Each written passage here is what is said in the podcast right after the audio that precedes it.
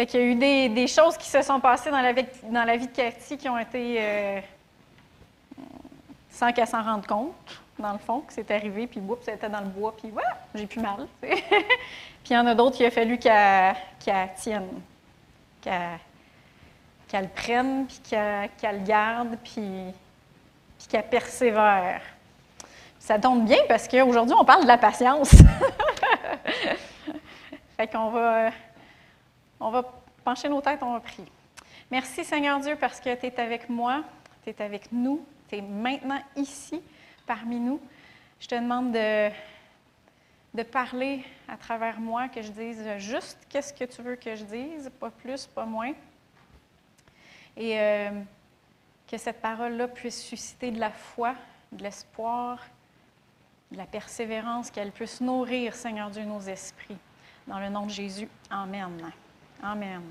Fait qu'on va tout de suite tourner à Galates 5, pour ceux qui sont avec, euh, qui, sont ici depuis euh, les derniers mois. Vous savez que, que j'ai commencé une série sur le fruit de l'esprit. On est rendu à la partie 4. Et aujourd'hui, on regarde la patience. Dans Galates 5, ça dit au verset 22 et 23, mais le fruit de l'esprit est amour, joie, paix, patience, bonté, bienveillance, fidélité, douceur, maîtrise de soi. La loi n'est pas contre de telles choses. Fait que si vous n'étiez pas là les derniers mois, je vous encourage à aller euh, sur le site web. Sur le site web, c'est le fun parce que quand vous allez sur Média, vous pouvez y aller par série ou par euh, enseignant. Fait que c'est encore plus facile d'aller retrouver les autres avant. Sinon, tout est sur la chaîne YouTube ou même sur la page Facebook. Puis, euh, même si vous avez déjà étudié le fruit de l'esprit, je pense que le Seigneur, pas je pense, je crois, que la parole de Dieu est vivante. Et euh, vous allez toujours, euh, même si vous en avez déjà entendu parler, vous l'avez déjà étudié, vous, avez, vous allez avoir plus de révélations. Le Saint-Esprit va vous révéler encore plus, puis ça va vous nourrir votre esprit, puis ça va vous fortifier dans votre esprit. Parce que, dans le fond, la Bible a dit Celui qui sème pour l'esprit moissonnera de l'esprit la vie éternelle. Quand on étudie la parole de Dieu, comme Joël disait tantôt, c'est des médicaments pour notre corps, mais aussi c'est de la semence pour notre esprit. Puis qu'est-ce qu'on va en récolter? C'est de la vie. Amen. Fait on, on- on étudie l'aspect de la patience, puis on entend souvent, euh, mais moi, euh, moi, ça, c'est pas une de mes qualités. Je suis pas patiente. Pas patiente. Ou euh, j'en ai plus de patience. Ou pour ça, j'en ai pas de patience pour ça. Mais peu importe ce que c'est, la chair, en réalité, est impatiente. Notre chair est impatiente. Notre chair, peu importe ce que c'est, elle veut tout de suite. Puis elle veut n'importe comment. Ça veut dire, euh, peu importe la manière de l'obtenir, ben je le veux. Ça veut dire, si tu veux l'avoir en volant, en fraudant, euh, en faisant une crise, ou plus subtilement en manipulant. ça passe mieux, manipuler ou bouder. Mais ça, c'est notre chair qui veut ça, parce qu'elle veut maintenant.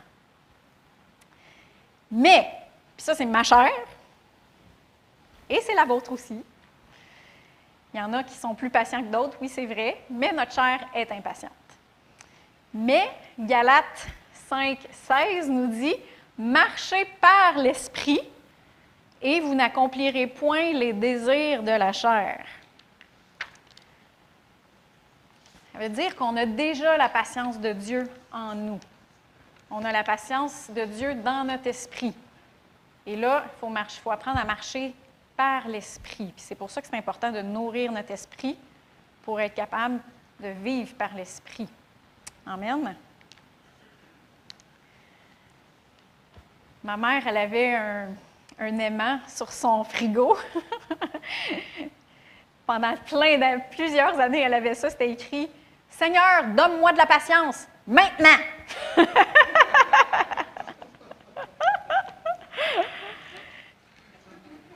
C'est typique, hein, de l'impatience. Et plus jeune, j'ai déjà entendu aussi, ne demande pas à Dieu de la patience, il va t'envoyer des épreuves. Avez-vous déjà entendu ça? Ne demandez pas à Dieu de la patience, il va t'envoyer des épreuves. Fait que là, moi, des fois, quand j'étais jeune, je disais, bon, je ne demanderai pas à Dieu de la patience, je ne veux pas avoir d'épreuves. Mais ça, c'est une mauvaise compréhension d'un verset. Dans Jacques 1,3, il y a un verset qui dit Sachant que la mise à l'épreuve de votre foi produit la patience. Fait qu'on peut à tort comprendre que quand on va avoir une épreuve de notre foi, c'est ça qui va nous donner de la patience. Mais ce n'est pas ça que ça dit en fait. J'en ai parlé un petit peu brièvement dans l'enseignement sur la joie, ceux qui s'en souviennent.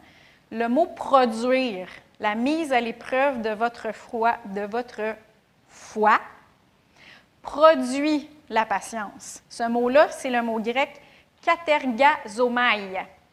Ça veut dire accomplir, achever, travailler, façonner. Fait qu'on l'a déjà la patience dans notre esprit.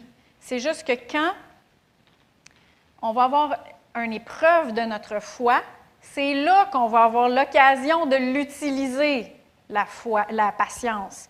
C'est là qu'on va avoir l'occasion de la travailler, qu'elle va avoir l'occasion d'être façonnée, puis d'être accomplie. Puis dans le verset suivant, euh, dans Jacques, parce que là, ça, c'est le verset 3 euh, du chapitre 1 de Jacques, sachant que la mise à l'épreuve de votre foi produit la patience. Mais dans le verset 4, si on lit dans la Bible français courant, ça dit Mais veillez à ce que votre persévérance se manifeste pleinement. Puis on voit le résultat que ça donne, afin que vous soyez parfaits, sans défaut, et qu'il ne vous manque de rien.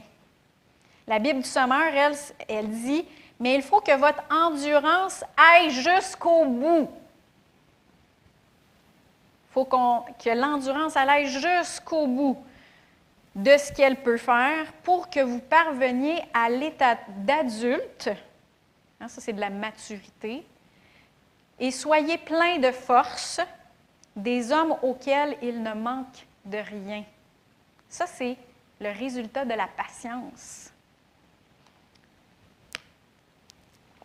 Est-ce que vous voulez être mature, parfait, sans défaut, accompli, plein de force et qu'il ne vous manque de rien? Mais il va falloir veiller à ce que notre patience se manifeste pleinement. Il va falloir qu'elle aille jusqu'au bout. Jusqu'au bout. Et vous avez sûrement remarqué que le mot patience, dans la nouvelle version second révisée de Jacques, est aussi traduit par persévérance dans la français courant et par endurance dans la Bible du Sommeur. C'est trois mots patience, endurance, persévérance, euh, qui nous donne une bonne idée de c'est quoi vraiment la patience. Puis dans le fond, j'ai fait une petite étude, très brève, mais il y a plusieurs mots grecs dans le Nouveau Testament qui sont traduits par patience. Puis si on met tout ensemble leur signification puis leur synonyme, patience, ça veut aussi dire endurance, constance, être constant, ferme, la fermeté, persévérance, lenteur à venger les fautes. Lenteur à venger les fautes. Puis concernant la dernière signification, le lenteur à venger les fautes, est-ce que ce n'est pas là la nature même de Dieu? Psaume 86, 15, ça nous dit, Mais toi, Seigneur, tu es un Dieu compatissant qui fait grâce, lent à la colère. Ça, c'est la patience que Dieu a. Ça dit même, l'amour est patient. Et Dieu est amour. Il est lent à la colère, riche en bienveillance et en fidélité. L'apôtre Pierre il a même prophétisé, puis il a répondu à ceux qui, qui raillent, puis qui se moquent dans les, dans les derniers jours, puis qui disent euh, Quand est-ce qu'il va revenir, votre Jésus? Euh, Ça fait longtemps que vous le dites qu'il s'en vient, puis il n'arrive pas, là, a rien qui change, même si on voit qu'il y a beaucoup de choses qui se passent dans le monde. Puis ça fait des années que vous dites qu'il s'en vient, puis je ne le vois pas, il n'est pas revenu encore. Puis dans 2 Pierre 3,9, il dit Mais le Seigneur, il ne retarde pas l'accomplissement de sa promesse, comme quelques-uns le pensent. Il use de patience, parce que Dieu est patient. Il lent à venger les fautes. il use de patience envers nous. Il ne veut pas qu'aucun ne périsse, mais il veut que tous arrivent à la repentance. C'est ça son cœur à Dieu. Alors là où ce que notre patience est terminée, puis que nous, on est prêt à abandonner, puis faire venir le feu du ciel sur euh, une personne qu'on trouve qui est irrécupérable, puis qu'on trouve bornée, mais la patience de Dieu, lui, elle vient juste de commencer. Là où nous est, est fini. Par contre, contrairement à ce qu'on peut penser, la patience, c'est pas d'attendre euh, passivement que Dieu fasse de quoi. C'est pas ça la patience. La patience n'est pas passive. La patience est active. Et c'est pour ça qu'on parle de persévérance, d'endurance. Et j'aime bien euh, faire euh, la comparaison avec quelqu'un qui s'entraîne avec des poids avec des poids haltères ou euh, des bandes de résistance, ce que je viens juste de découvrir dernièrement. Et les poids, les artères, les haltères, les artères, ça c'est un lapsus. Les haltères ou les bandes de résistance, mettons qu'ils représentent les épreuves. Puis les muscles de la personne, de la personne qui s'entraîne, ils représentent la foi.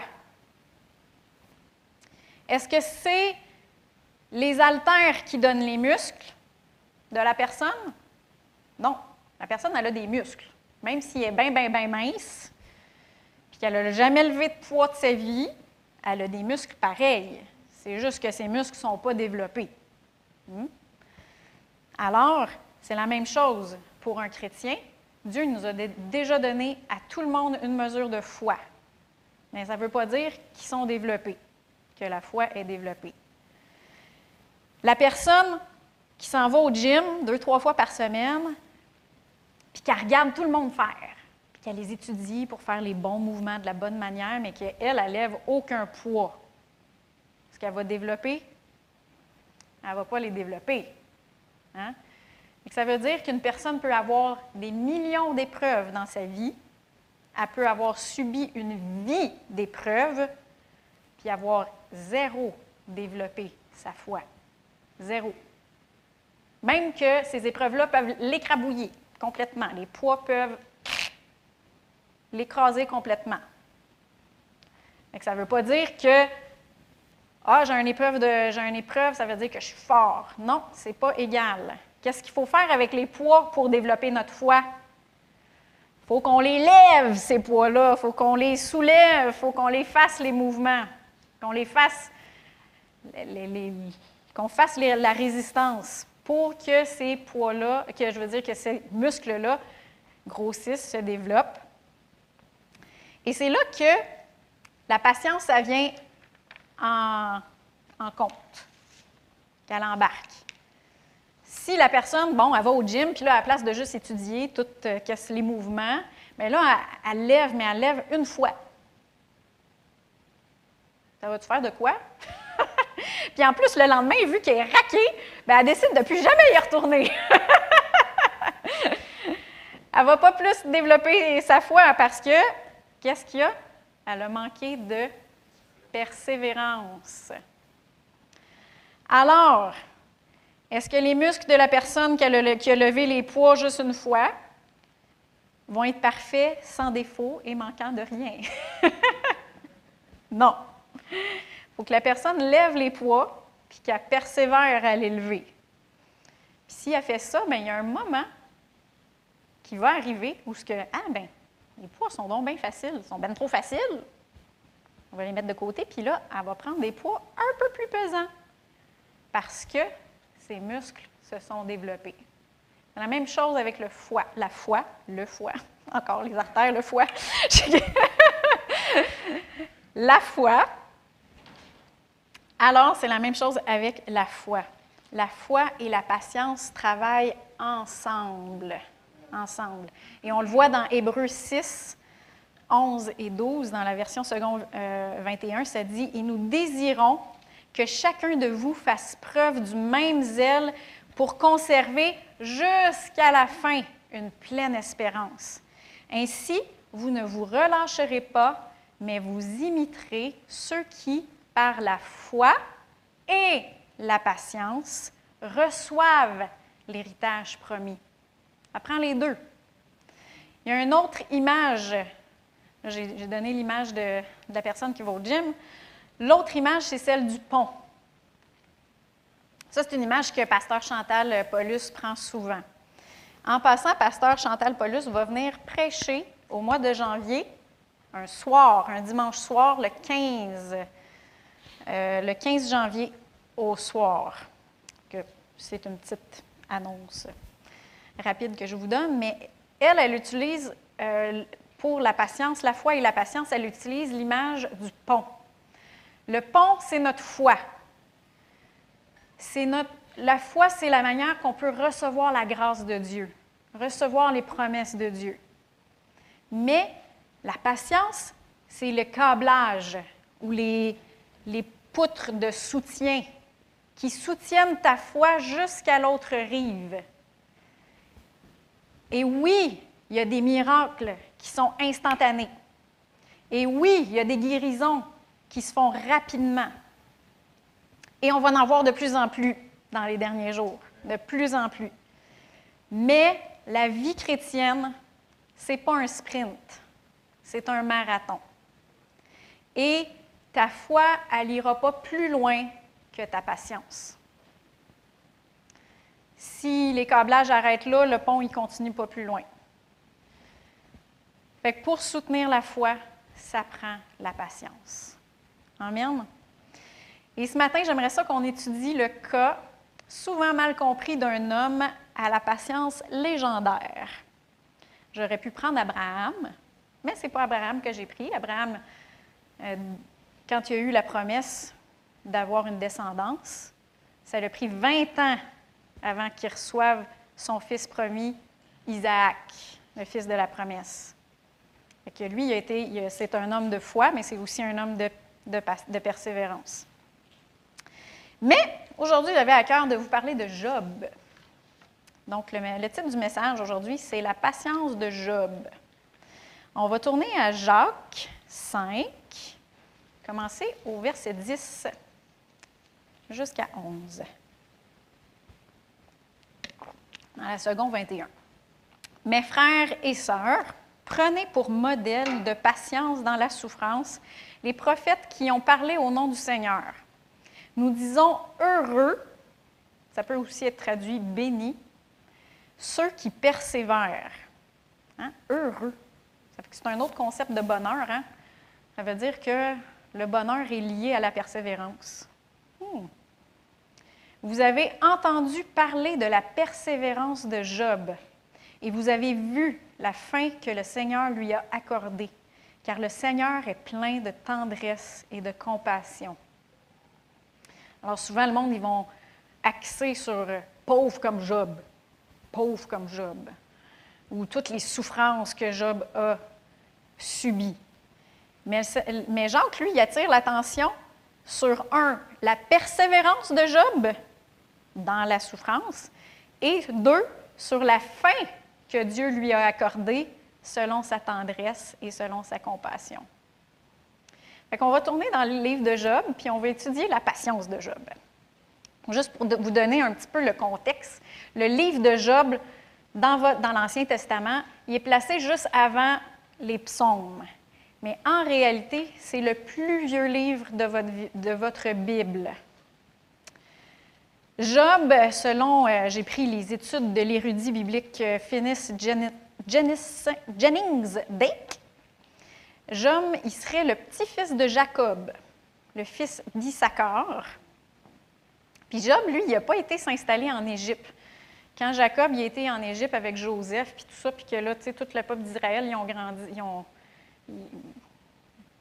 en tout cas, la population s'est accrue beaucoup, beaucoup en Égypte. Lui, Job, il n'était pas en Égypte. Il était dans le sud d'Édom, à Outz.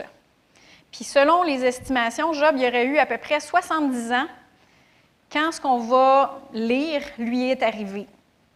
Puis après ça, il a vécu 140 autres années. Puis ces événements-là, ils se produisent environ 1845 ans avant Jésus-Christ. Donc, ce livre-là, puis ces événements-là, se produisent même avant tous les écrits de Moïse.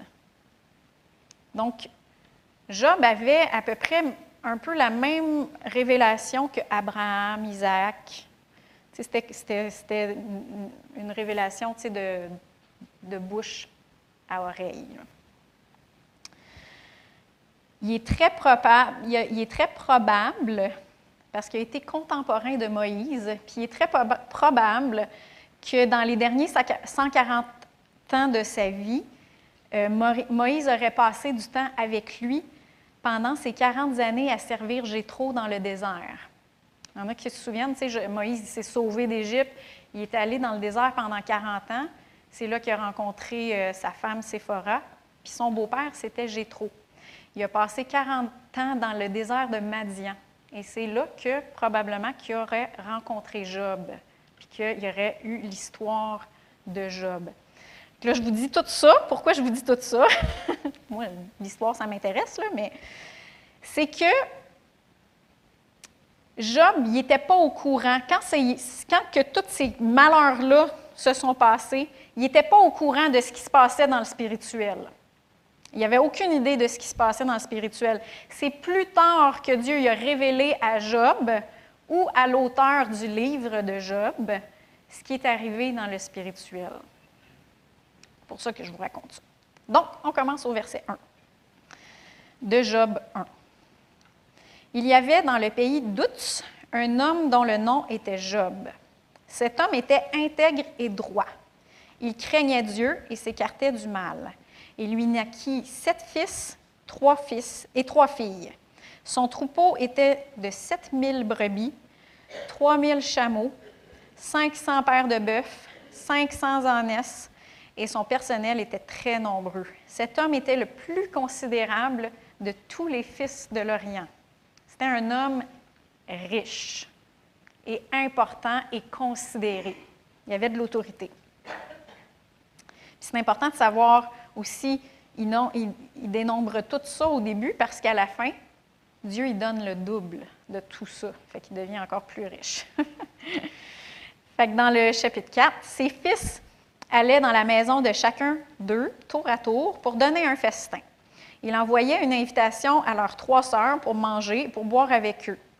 Et quand les jours de festin étaient révolus, Job envoyait chercher ses fils et les sanctifiait.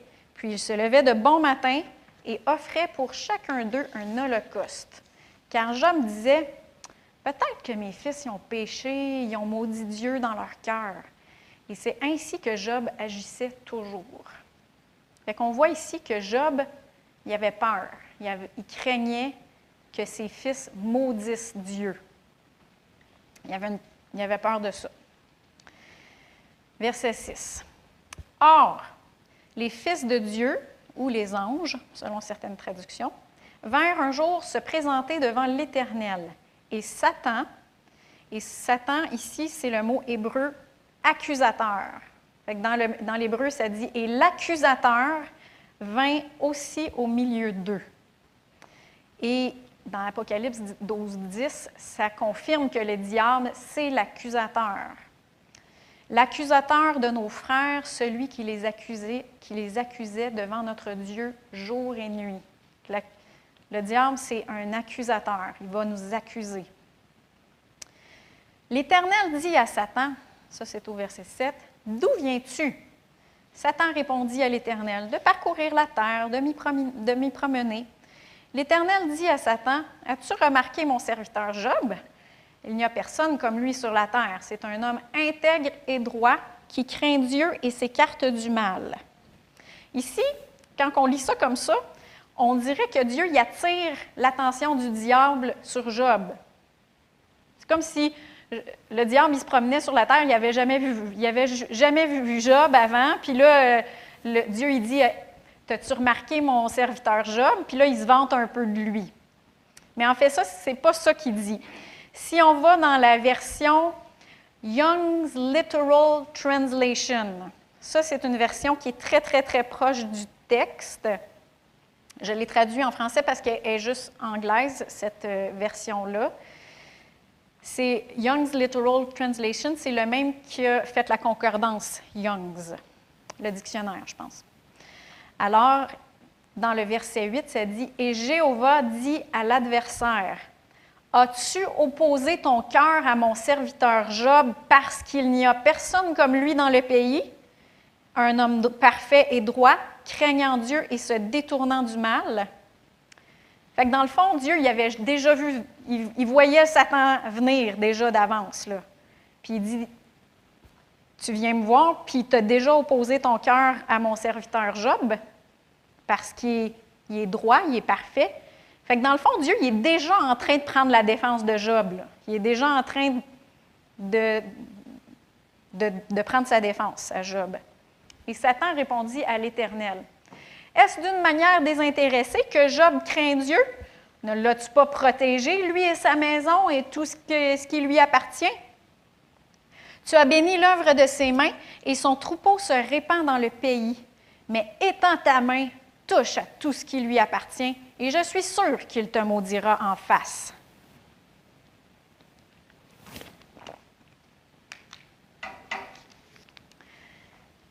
De quoi est-ce que le diable est en quête? Il veut pousser Job à maudire Dieu en face. Exactement ce que Job craignait que ses fils y fassent. Exactement la même chose. Et là, il accuse Job devant Dieu de le suivre puis de le craindre juste parce que Dieu le bénit. Dans le fond, il te suit, là, mais il te suit parce que, tu lui fais du bien, puis que tu le protèges, puis que tu le bénis. Le diable, c'est un sale légaliste. Il a lui-même enfreint toutes les règles. Il est lui-même le père du mensonge, le propagateur de toute injustice. Mais il sait que Dieu y est juste. Il sait que Dieu y est saint puis il va accuser l'être humain selon la justice et non selon la miséricorde. Alors, dans Job 12, l'Éternel dit à Satan, Voici, tout ce qui lui appartient est en ton pouvoir, seulement ne porte pas la main sur lui. Alors Satan se retira de la présence de l'Éternel. Fait qu'ici, on voit que le diable a eu gain de cause il a, accusé, puis il a, eu gain de cause. Dieu lui permet jusqu'à une certaine mesure de faire ce qu'il a en tête. Puis là, Satan, il dit, mets ta main, puis... Mais ce n'est pas, pas Dieu qui a mis sa main, puis qui a, a juste dit, ce qui lui, lui appartient est en ton pouvoir. Puis il faut que ça soit très clair que tout ce qui va se produire ensuite, c'était l'œuvre du diable. Ce n'était pas l'œuvre de Dieu. Oui, mais Dieu lui a permis. Est-ce que le fait que Dieu lui a permis veut dire que c'était selon sa volonté? Non. Dieu lui a permis parce qu'il a accusé, puis il a eu gain de cause selon la justice. Mais ce n'était pas la volonté de Dieu. Puis on le voit même, ce principe-là, dans Lamentation 3, je vais juste vous montrer ce verset-là, dans le verset 32 et 33, que même quand le Seigneur y passe un jugement, parce que le péché, c'est jugé, hein? Dieu l'a jugé le péché, ça ne lui plaît pas. Puis on voit ça dans Lamentation 3, 32, 33, mais lorsqu'il afflige, il a compassion selon sa grande bienveillance, car ce n'est pas volontiers qu'il humilie et qu'il afflige les fils de l'homme. Donc, c'est un principe que le péché y est jugé. Puis il y a des fois qu'il y a eu à se retirer ou à passer un jugement parce que c'est le péché. Mais ce n'est pas volontiers. Ce n'est pas son cœur. Ce n'est pas ça qu'il veut. Est-ce que vous pensez que Dieu, il veut que les gens y aillent en enfer parce qu'ils ont refusé? Non. On vient de le voir au début. Il ne veut pas qu'aucun périsse, mais que tous parviennent à la repentance. Donc, même s'il l'a permis ici, ce n'était pas selon sa volonté. Donc, c'est vraiment l'œuvre du diable. Puis c'est intéressant pour moi de voir que peu importe le livre de l'Ancien Testament, ça pointe tout le temps vers Jésus. Ça pointe toujours vers notre besoin qu'on a d'avoir un rédempteur et un avocat et un médiateur. Et merci Seigneur parce que maintenant, là, il y a Dieu et le diable veut nous accuser, mais on a un avocat. Hein? On a un avocat, Jésus-Christ, le juste, qui intercède pour nous. Dans Romains 8, 34, ça dit Qui les condamnera? Le Christ Jésus est celui qui est mort, bien plus, il est ressuscité, il est à la droite de Dieu et il intercède pour nous. Amen. Amen. Fait que juste Petite parenthèse pour clarifier. Tout ce qui se passe ensuite, c'est l'œuvre de qui? L'œuvre du diable. Fait que ce qui s'est passé ensuite, je résume, les Sabéens ont volé ses bœufs et tous ses âmes, puis ont massacré les serviteurs. Après ça, tout de suite après, la foudre est tombée, ça a brûlé tous ses troupeaux de moutons et de chèvres, et tous ses serviteurs sont morts aussi. Après ça, Trois bandes de Chaldéens se sont jetés sur ses chameaux, puis ont massacré ses serviteurs. C'est tout arrivé à Job. Et finalement, un vent très violent s'est abattu sur les quatre coins de la maison, puis la maison s'est effondrée sur les enfants, les enfants de Job, et ça les a tous tués. En passant, la foudre et le cyclone ici, qu'on voit, c'est l'œuvre de qui dans cette histoire-là? Du diable. Faisons attention de ne pas attribuer les actes du diable à Dieu. Amen. Verset 20. Alors Job se leva, déchira son manteau, se rasa la tête, puis se jetant par terre, il se prosterna et dit, Nu je suis sorti du sein de ma mère, et nu j'y retournerai. L'Éternel a donné et l'Éternel a ôté, que le nom de l'Éternel soit béni. En tout cela, Job ne pécha pas et n'attribua rien de scandaleux à Dieu. Il semble ici que Job n'a aucune connaissance de l'existence du diable. On voit, on, vient juste de voir que tout ce qui vient d'arriver, c'est l'œuvre du diable. Fait qu'il ne faut pas dire aujourd'hui, avec la lumière qu'on a, l'Éternel a donné, l'Éternel a ôté. Quand l'Éternel y donne, il n'enlève pas.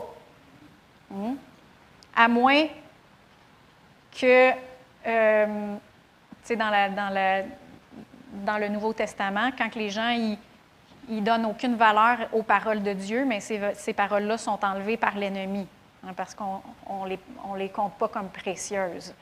Mais quand l'Éternel y donne, il donne, il n'enlève pas. Mais ce qui est intéressant ici, c'est que malgré le manque de connaissance de Job, il a béni l'Éternel, puis il a refusé de maudire Dieu en face. Qu'est-ce que le diable voulait faire faire? Ce qui poussait Job à faire, à maudire Dieu. Et c'est ce que la Bible appelle de la patience, de la persévérance, de l'endurance il, avait, il était ferme. malgré tout ce que le diable le poussait, Job, il a tenu ferme, puis il n'a pas maudit Dieu. Fait qu'on passe au chapitre 2. Le diable voit que sa stratégie, ça n'a pas fonctionné. Il n'a pas réussi à pousser Job à maudire Dieu. Fait qu'il retourne voir Dieu. Il retourne devant le Seigneur. Et là, je vais tout de suite vous le lire dans le Young's Literal Translation. Et Jéhovah dit à l'adversaire, ça c'est au verset 3, As-tu mis ton cœur à mon serviteur Job parce qu'il n'y a personne comme lui dans le pays, un homme parfait et droit, craignant Dieu et se détournant du mal? Il garde toujours son intégrité. Dans la Bible du sommaire, ça dit il persévère toujours dans son intégrité. Fait que là, on voit que c'est là la persévérance de Job. Et tu me pousses contre lui pour l'engloutir pour rien. Encore là, Dieu, il prend la défense de Job. Mais Satan répondit à l'Éternel au verset 4. Peau pour peau, tout ce que possède un homme, il le donne pour sa vie. Étends ta main, touche à ses os et à, ses à sa chair, et je suis sûr qu'il te maudira en face. Quand je vous dis que Satan, c'est un sale légaliste, peau pour peau, est-ce que ça ressemble à œil pour œil, dent pour dent, comme dans la, dans, dans la loi de Moïse? Fait qu'il accuse selon la, la loi. Alors le Seigneur permet ensuite au diable de toucher à son corps, mais il lui dit de ne pas toucher à sa vie. Alors Satan se retira de la présence de l'Éternel, puis il frappa Job d'un ulcère malin depuis la plante du pied jusqu'au sommet de la tête. Une plaie béante. Et Job prit un tesson pour se gratter et s'assit dans la cendre. Sa femme lui dit, Tu demeures ferme dans ton intégrité, maudit Dieu et meurs. Qui a frappé Job d'un ulcère malin? Je veux que ça soit clair. C'est le diable. et là, il passe par la personne la plus près de Job, son épouse pour le pousser à maudire Dieu. C'est ça qu'il veut. Hein? Et Job est sous une extrême pression. Il y a une pression extrême. Il a perdu toutes ses possessions. Ses enfants sont morts. Et là, sa femme, il a mal dans son corps, il y a une plaie béante. Et là, sa femme a dit Maudit Dieu, puis meurt. C'est vraiment des, une condition euh, extrême. Et Job 2, au verset 10, il dit, Mais il lui répondit, Tu parles comme une femme insensée. Quoi? Nous recevrions de Dieu le bien et nous ne recevrions pas aussi le mal? En tout cela, Job ne pécha point par ses lèvres. malgré le fait que Job pensait que c'était Dieu qui lui faisait du mal, Job il pensait que c'était Dieu qui lui faisait du mal, ce qui n'était pas le cas, c'est très clair, hein? c'était pas Dieu qui lui faisait du mal. Malgré qu'il croyait que c'était Dieu qui lui faisait du mal, il a refusé de le maudire. Et c'est pour cette persévérance-là, c'est pour cette fermeté dans des conditions d'extrême pression qui se, retrouve, se retrouve mentionné dans le Nouveau Testament dans Jacques. Puis on va bientôt voir la fin que Dieu lui a réservée mais par contre, dans le chapitre 3, Job pose la grande question Pourquoi? Il pose la grande question Pourquoi? Et pendant les 40 chapitres suivants, les amis de Job, vous vous souvenez des amis de Job, les trois amis de Job, ils ont essayé de répondre à cette question-là, avec Job. Et c'est un petit indice que quand on, a, quand on a un ami qui souffre, qui est sous de l'oppression, des épreuves, c'est pas le temps d'y parler de notre théologie, puis d'y exposer notre théologie. Amen? Amen. Et là, pendant 40 chapitres, on voit qu'il essaie de répondre à la question pourquoi? Pourquoi ça m'arrive? Pourquoi ça m'arrive? Et Job, il fait quelque chose qu'à la fin du livre, il a fallu qu'il se repente. Et la chose qui doit se repentir, c'est qu'il accuse Dieu d'être injuste envers lui. Il dit, je ne mérite pas ça. Parce que lui, dans sa conscience, est pur, sa conscience est pure. Tout dans sa connaissance qu'il a, il est pur. Il ne voit pas ce qu'il a fait de mal. Et là, il dit, ben si moi, j'ai rien fait de mal, ben d'abord, c'est Dieu qui n'est pas juste. Hmm? Job, il ne voit pas que c'est le, le, diable qui, l'afflige. Est-ce que ça l'arrive qu'il y a des choses qu'on ne comprend pas puis qu'on ne voit pas, nous autres? Ça l'arrive-tu? Qu'on ne comprend pas tout dans les, certaines situations? Puis ce qui est surprenant, c'est que même quand Dieu y intervient dans les chapitres 38 euh, à 41, Dieu y arrive sur la scène, puis il y a un gros tourbillon, puis il commence à, répondre à Job. Mais dans tous ces chapitres-là, Dieu répond jamais à la question pourquoi. Même si pendant 40 chapitres, les, les, trois amis ont essayé de répondre à pourquoi ça t'arrive, pourquoi ça t'arrive, c'est parce que tu as, fait quelque chose de pas correct, etc. Mais Dieu lui-même, il ne répond pas à cette question-là. Il dit plutôt, il demande à Job plein d'autres questions que Job n'est pas capable de répondre. Puis il fait réaliser, ben il y a des affaires que tu ne comprends pas, Job puis tu n'as pas d'affaire à me dire que je suis injuste. Hein?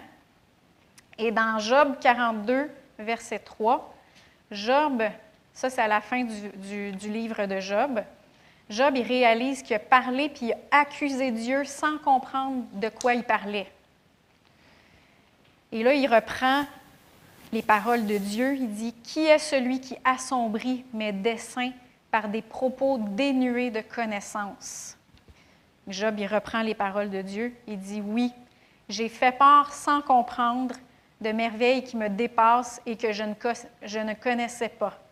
Fait il reconnaît que j'ai parlé, j'ai accusé Dieu sans, sans savoir, dans le fond, qu'est-ce qui se passait. Il y a des affaires que je ne vois pas puis que je ne comprends pas. Et dans le verset 6 du chapitre 42, Job, il se repent d'avoir accusé Dieu d'être injuste. Il se repent, il dit, c'est pourquoi je me condamne et je me repens sur la poussière et sur la cendre. Et après que Job se soit repenti, puis il a fallu qu'il prie pour ses amis aussi, parce que Dieu n'était pas content après ses amis. C'est dit dans le verset 10 et 12, j'ai raccourci un petit peu, sinon ça aurait été trop long. L'Éternel rétablit la situation de Job quand celui-ci eut prié pour ses amis, on sait aussi que c'est après qu'il se soit repenti lui-même, et l'Éternel lui accorda le double de tout ce qu'il avait possédé. Avec toutes les possessions qu'on voit au début, il lui donne en double.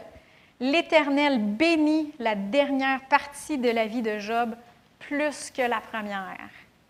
Même en années, il aurait vécu 70 ans avant cet petit épisode-là qui n'a pas duré très longtemps. Et il a vécu 140 ans, qui est le double d'années après. Et c'est ce que Jacques parle quand il dit, vous avez vu la fin que le Seigneur lui a accordée, car le Seigneur est plein de tendresse et de compassion. Qu'en conclusion, la question, c'est pas pourquoi ça m'arrive à moi ça? Je ne le mérite pas. Ce n'est pas ça la question. La question, c'est qu'est-ce qu'on va faire quand on ne comprend pas? Qu'est-ce que nous, on va faire? Est-ce qu'on va accuser Dieu qui est injuste? Mais en fait, ce n'est pas Dieu qui subit un procès. Ce n'est pas Dieu qui subit un procès. Lui, il est déjà établi. Il est déjà juste il est déjà pur et, parfait. En fait, c'est notre, c'est notre foi à nous qui est testée. Et qu'est-ce qu'on va faire quand on ne comprend pas la situation? Est-ce qu'on va demeurer ferme et persévérer jusqu'au bout dans notre confiance en lui, dans notre confiance dans sa fidélité, dans notre confiance dans sa bonté envers nous? Dans, notre confiance dans son amour, puis dans notre confiance dans sa parole, qu'elle est vraie. Amen. C'est ça la persévérance. Puis la, la, persévérance de Job, c'est qu'il a refusé de maudire Dieu, même s'il ne comprenait pas tout. Il y a eu une partie où est-ce qu'il a dû se repentir, par contre, c'est d'accuser Dieu d'être injuste. Et ça, si on veut apprendre de cette histoire-là, c'est que quand on ne comprend pas, qu'on n'a pas toute the whole picture en anglais, on n'a pas toute l'histoire, mais qu'on continue à persévérer dans notre confiance, dans notre foi en lui, dans notre foi en sa parole, dans notre foi dans son amour pour nous. Amen. On va relire le verset Jacques 1 et 4, ben, chapitre 1, verset 4. Ça dit, mais il faut que votre endurance aille jusqu'au bout, jusqu'au bout de ce qu'elle peut faire pour que vous parveniez à l'état d'adulte et soyez plein de force, des hommes auxquels il ne manque de rien. C'est ce que j'avais pour vous ce matin. Amen. Merci Seigneur pour sa bonté, sa bienveillance. Il est notre avocat aujourd'hui. Le diable, il ne peut plus euh, nous accuser. Maintenant, on a autorité. Quand il y a des choses comme ça qui arrivent, on peut dire non. Au nom de Jésus, j'ai un avocat, tu as fait quelque chose, tu n'as pas le droit de venir dans ma vie. On a l'autorité dans le nom de Jésus. Mais si c'est sûr que notre foi va être testée, qu'est-ce qu'on va faire? Puis il y a des choses qu'on ne comprendra pas. Est-ce qu'on va persévérer jusqu'au bout? Oui, on va persévérer jusqu'au bout. Amen. Je vois une gang ici qui sont forts, matures, et qui vont être, qui vont manquer de rien. Amen. Je vous invite à vous lever. Je trouve que c'est bon parce que ce que Cathy disait, c'est qu'il y en a il y a quelques-unes des guérisons qu'il a fallu qu'elle se tienne. Que c'est que il y a eu euh, il y a eu l'épreuve de la foi, on pourrait dire. Alors Seigneur, je te remercie parce que oui, tu as mis la mesure de foi en nous. Merci pour le fruit de l'Esprit. Merci parce que tu nous as fait renaître de nouveau. Et je te remercie parce que oui, la patience est en nous. Aide-nous, Seigneur Dieu, à, à persévérer jusqu'au bout. Et oui, on veut déclarer et te louer dans toutes nos situations. Et on te remercie pour la fin que tu as déjà réservée pour nous. Merci pour ton amour, la lenteur à la colère que tu as envers nous, ta miséricorde. On te loue, Seigneur, et on te, on te compte juste. On te compte juste, bon, droit. Tu es bon, Seigneur, tout le temps. Dans le nom de Jésus. Amen. Amen.